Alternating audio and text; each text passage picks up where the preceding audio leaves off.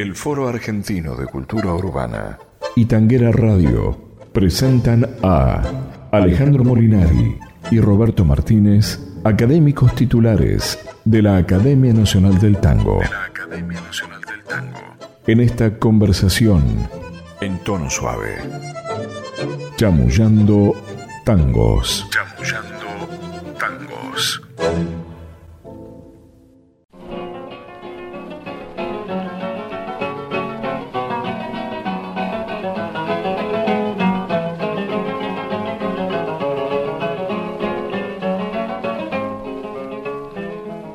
Era rubia y sus ojos celestes reflejaban la gloria del día y cantaba como una calandria la pulfera de Santa Lucía. Era flor de la vieja parroquia, quien fue el gaucho que no la quería. Los soldados de cuatro cuarteles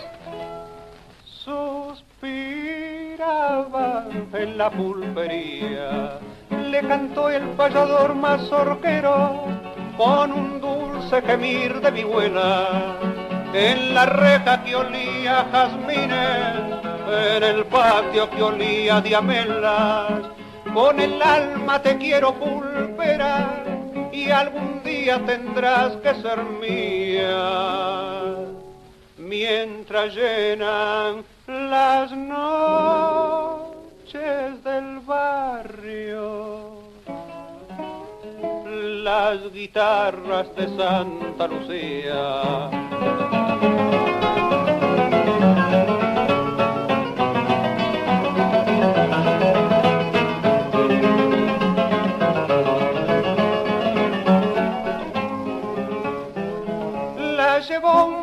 Payador de la valle cuando el año 40 moría.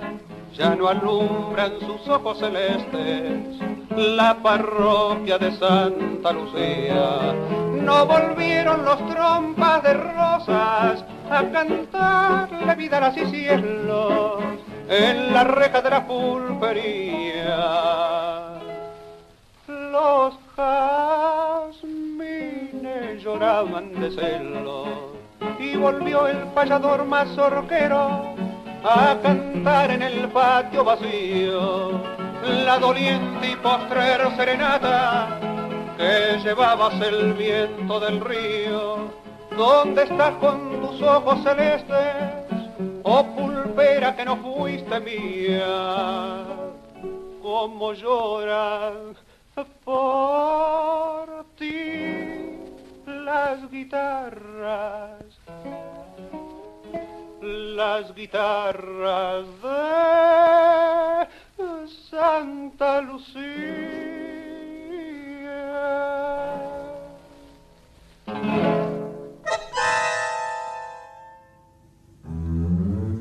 Chamullando tangos.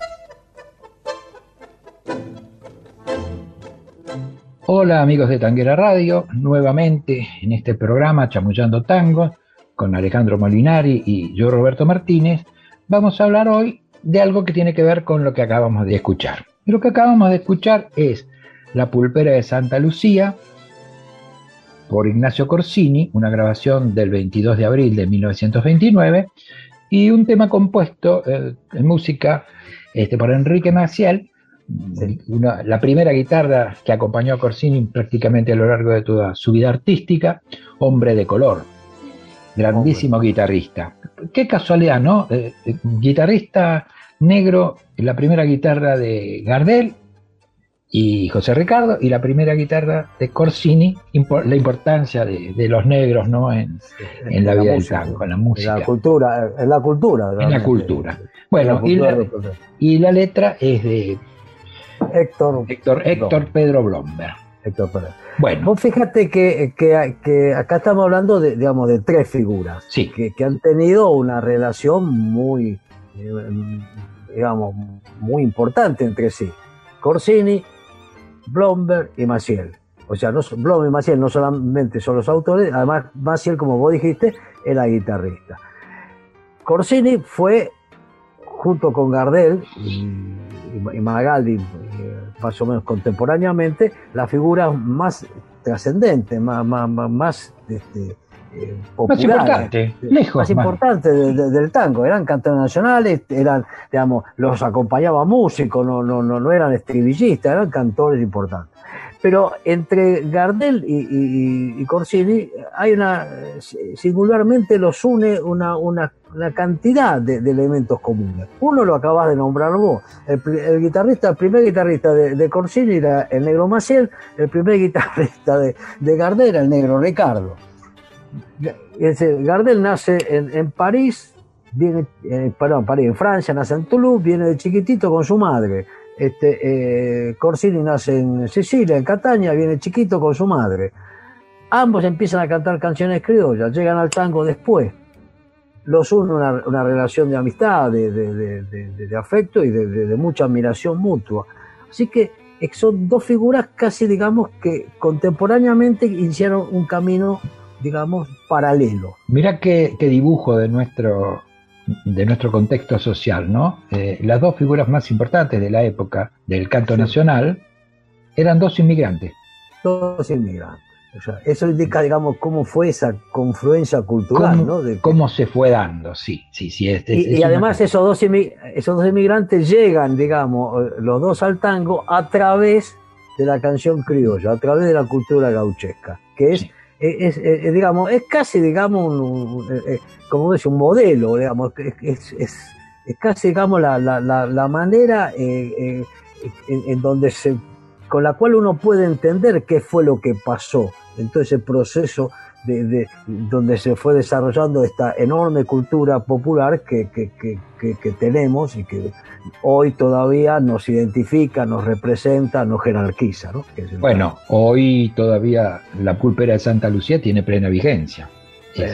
Ahora vos fijate qué cosa curiosa, ¿no? Estamos hablando de tango y esta trilogía fue responsable de crear una expresión distinta que no tenía nada que ver con el tango, que es la reproducción a través de imágenes, yo digo imágenes sonoras, del tiempo de Rosas.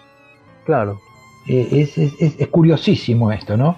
A un punto tal que uno piensa, este, imagina, que en la época de Rosas se cantaba como cantaba Corsini. Muy lejos de la realidad, por supuesto, ¿no? Es que, eh, es, que Blomberg, que era un hombre de letras, era un literato, no, solamente era un, letrista de tango, en realidad, digamos, te escribió casi eso como una novela la que, la, la que él hace con, las obras que, interpreta Corsini, ¿no? Era, es como una novela. son pequeños, sí, son pequeños relatos.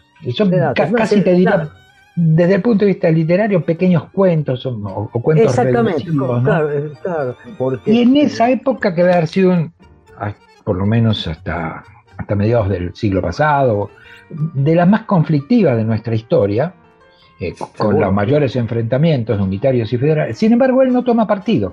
Es decir, él describe, hace descripciones, inclusive con personajes unitarios, con personajes federales, pero sin definir, no, no, no, no da una definición. Él recrea, yo diría, recrea la Buenos Aires de, de esos años, ¿no? De, los años. De, 1829 hasta 1850. La década del 30 del siglo XVIII. Sí, digamos, la, larguísima década. La larguísima década. Como toda acá, la, normalmente las décadas de Claro, uno habla de la época de Rosa, del tiempo de Rosa, y en realidad está hablando desde 1829 a 1851, así que este, es un, periodo larguísimo. Bueno, y comienza. Eh, vos fíjate, no, cuando vos decís que como que él ve también eh, no toma partido, la pulpera de Santa Lucía, bueno, está hablando, digamos, de un personaje desde el lado unitario, ¿no? Digamos. O por lo menos que se va con un unitario. Que se va con un unitario, bueno, por lo menos, o sea, que, no los mira, digamos, mal ahí a los unitarios. No, no y sin embargo, por ahí la mazorquera de Montserrat y en otras los ves desde el otro lado. O sea, como ves, no toma partido, digamos, comenta, es como un comentarista de época a través de, la, canción. Seguramente. muy interesante. Ahora, creo que no se da eso, digamos, en, otro aspecto en, el tango, así, digamos. Alguien que haya tomado una época. Sí, hay algunos temas aislados. varios temas, ¿no? Sí, sí, hay algunos temas aislados, pero así tomado como... Porque esto es, eh, es, un grupo de canciones que refleja una época, es casi como un, libro de cuentos, no digo de historia porque no lo es, pero es un libro de cuentos no, no, no. ambientados en, la Buenos Aires eh, federal y la Buenos Aires rosista. Ahora, la pulpera de Santa Lucía requiere creo que un tratamiento especial dentro de estos temas, porque obviamente es la más famosa, la más conocida, la que se, sigue escuchando. Y muchas veces se han preguntado quién era la famosa pulpera de Santa Lucía. Cuando hablamos de Santa Lucía estamos hablando de Barracas, ¿no? De, la zona. Parroquia, de, Barracas. Parroquia de Barracas además, eh, además de, preguntarse quién era, la primera pregunta era si realmente existía una pulpera. Primero, exacto, si existió y que. la pulpería, pero que la atendiera una pulpera, qué sé yo.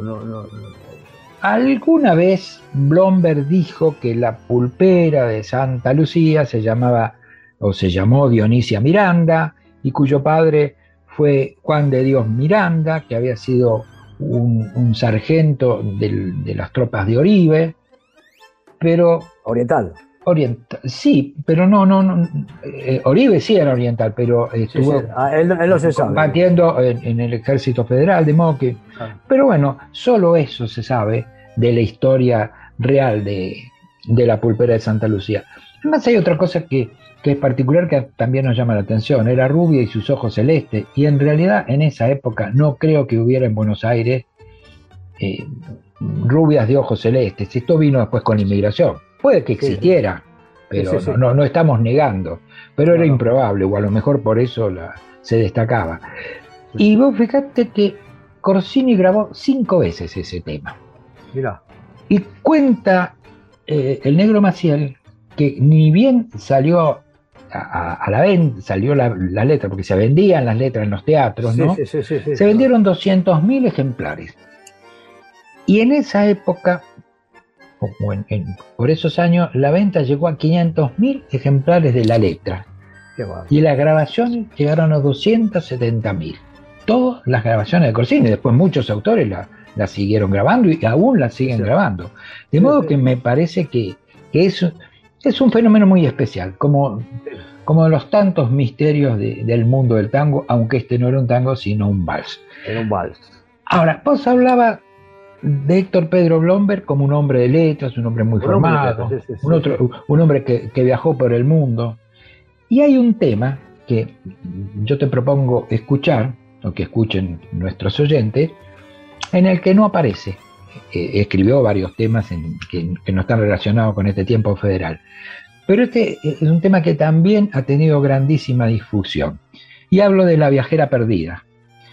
hermoso tango. Hermoso tango. Hay una versión, hay una versión antológica de Troilo con, Rivero que es casi. No, no, no, no puede ser. No, pero no, vamos a escuchar eso. No, vamos a escucharlo por Corsini, pero vale la pena porque realmente el tema es espectacular, es realmente hermoso.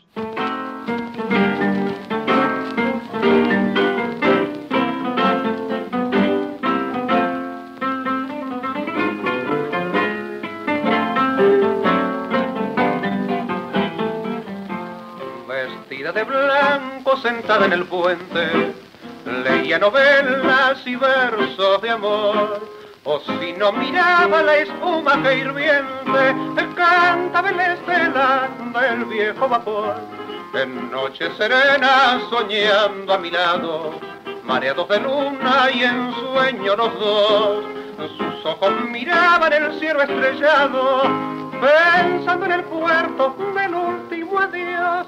Pasajera rubia de un viaje lejano que un día embarcaste en un puerto gris porque nos quisimos cruzando el océano, porque te quedaste en aquel país. Aún guardo la vieja no verá que un día dejaste olvidada sobre mi sillón. Escrito en la tapa tu nombre María, después una fecha y un puerto Tolón. Aún vives y sueñas, quizás haya muerto pero en mi nostalgia romántica y gris Espero encontrarte soñando en un puerto bajo el claro cielo de un dulce país. Te amaba y te fuiste, seguí el navío por mares de brumas y puertos de sol. Tu sombra lejana quedó al lado mío, un sueño de Francia y un verso español, pasajera rubia viajera perdida que un día en un puerto lejano se fue, dejando una extraña nostalgia en mi vida. ¿Acaso ni sabes que yo te lloré? Me da su perfume, tu blanco pañuelo, tu nombre María, me da su canción. Reflejan tus ojos la luz de otro cielo, te llevo en el barco de mi corazón. Alejandro Molinari. Roberto Martínez. Chamullando tangos. Bueno, vamos entonces a ir este, en esta segunda parte hablando ya más en detalle de, lo que significó este eh, Entonces, eh, ¿cuándo graba Corsini eh, la, viajera perdida? La viajera perdida la, viajó, la, la grabó el 7 de marzo de 1930. O sea, al año siguiente de la pulpera. Claro, porque la pulpera, y, esto es importante señalar, arrastró y a lo mejor fue la causa por la cual eh, eh, este, se produjo todo este, este conjunto de obras, ¿no? Yo no sé si no, bueno, estamos hablando de cosas que no sucedieron, pero si no hubiera tenido tanto éxito, probablemente son afirmaciones contrafácticas. Si no hubiera tenido tanto éxito, por ahí hoy no estaríamos hablando de toda esta temática. Pero una temática... Lo, que sí es seguro que el éxito lleva a que, bueno, sigamos en este camino, es bastante, digamos, razonable, ¿no? Un éxito así tan importante, bueno, es evidente que la conjunción Maciel, Blomberg, Corsini funcionaba desde el punto de vista artístico y desde el punto de vista comercial. Así que. Ahora, increíblemente, aunque algunas veces relata eh, hechos sangrientos, siempre eh, está rodeado de un halo de romanticismo. Exactamente, Y la definición de los espacios también, eh, se habla por ejemplo de los jazmines de San Ignacio, logra transportarte en el tiempo. Y esto no es algo fácil de conseguir, ¿no? En, un artista. Entonces me parece que, que ha sido importantísimo. Por supuesto que hablar de Corsini requiere una, una, cantidad de tiempo mucho mayor, porque Corsini no se limitó a esto, como bien decías vos, eh, fue un cantor nacional, un cantor criollo que luego se incorporó al tango. Y hay un hecho que me parece que, que es importante destacar, del que nosotros siempre hablamos, que es la importancia que tenía Corsini en ese momento, o sea, el momento en que actuaba, con, contemporáneo con Gardel que fueron muy amigos, eh, Gardel y, sí, muy amigos. Eh, que no, no había entre ellos competencia como suele pasar.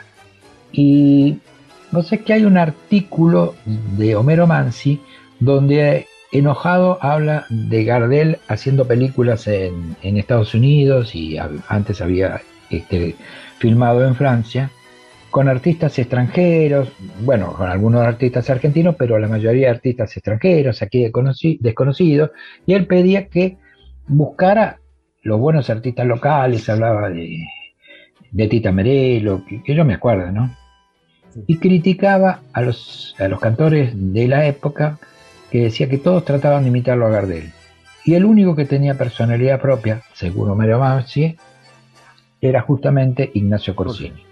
sí, eh, eh, claramente es, eh, Gardel hace, digamos, deja una huella tremenda, era, es, lógico porque era, era inconmensurable Gardel, y claro, todos van continuando esa línea. Corsini eh, eh, es absolutamente diferente a Gardel, no es absolutamente no gardeliano, es otra, otra línea.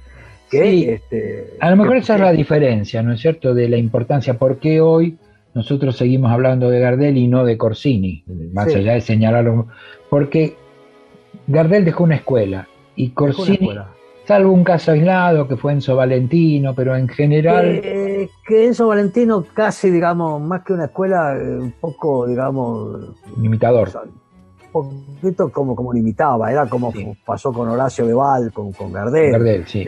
es decir, no, no, es decir, uno, uno lo, escucha, digamos, a, qué sé yo, a Goyeneche, a, a Vidal, a, Maure, y todos son todos gardelianos, a Raúl Verón. Raúl Verón, sí, sí, sí. Son, todos gardelianos, pero, pero no lo imitan. En vez, digamos, con Corsini, el, único que apareció en esa línea fue Enzo Valentino, que era se, le parecía demasiado como para que hubiera una, una, diferencia, ¿no? Sí, esa creo que es la mejor definición, ¿no? Que Gardel dejó una escuela, el, canto, los cantores de tango son todos gardelianos. Se, eh, se amamantaron con la savia gardeliana. En cambio no, no pasó con, con Corsini, por ahí esa es la, la gran diferencia. Además, Corsini, bueno, Gardel murió joven, por supuesto, y Corsini se retiró, tuvo este, cuando murió la mujer, o sea, fue un hombre que, dejó eh, el, arte muy, muy joven también, y a lo mejor esto conspiró contra él. Pero tal vez como síntesis debemos decir que fue un grandísimo cantor. Exactamente. Bueno, si te parece, para ir cerrando, eh, yo te propongo escuchar el último tema de esta serie la serie, de la serie rosista. La serie federal, La serie federal, sí. Eh, que en realidad es federal y unitaria, ¿no? Pero bueno, se dice así. de, la época. De la época. Eh, el tema es La China de la Mazorca o China de la Mazorca, que es una grabación del 15 de marzo del 39, fíjate. Diez años después, prácticamente después, graba el último tema. Y, poco, conocido. Poco mm, conocido, no, sí. No ha tenido una difusión, bueno, por supuesto, no, nada que ver con la pulpera, ¿no? Pero tampoco no es una. Eh, no sé si la cantó alguien más realmente. No, no, que yo sepa. parece que no. No, creo que no. Bueno, es un tema casi diría partidario del federalismo. Con, del mismo modo que la pulpera de Santa Lucía se fue con un unitario, esta era una china de, de la mazorca. Así que con esto entonces cerramos el chamullando de hoy. Nos despedimos de, los queridos oyentes de Tanguera Radio. Hasta una próxima reunión.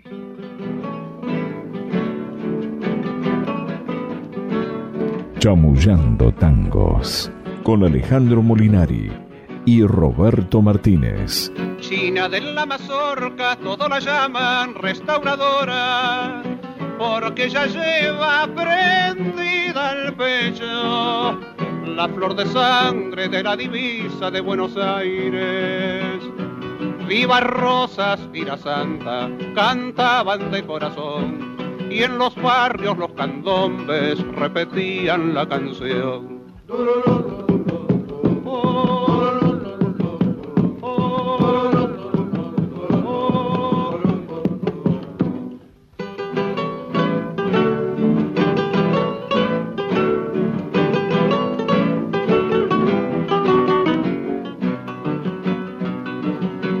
De la mazorca, linda y arisca como ninguna, mala y hermosa por ella ardían. Todos de celos allá en la plaza de los troperos, al frente de una partida se la veía pasar y en la esquina de la patria se escuchaba este cantar.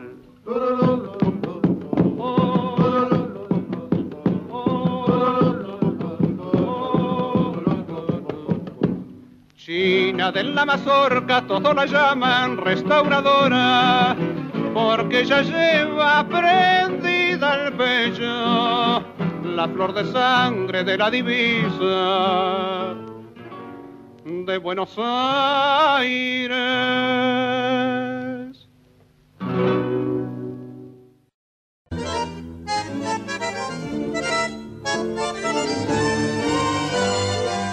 El Foro Argentino de Cultura Urbana y Tanguera Radio presentaron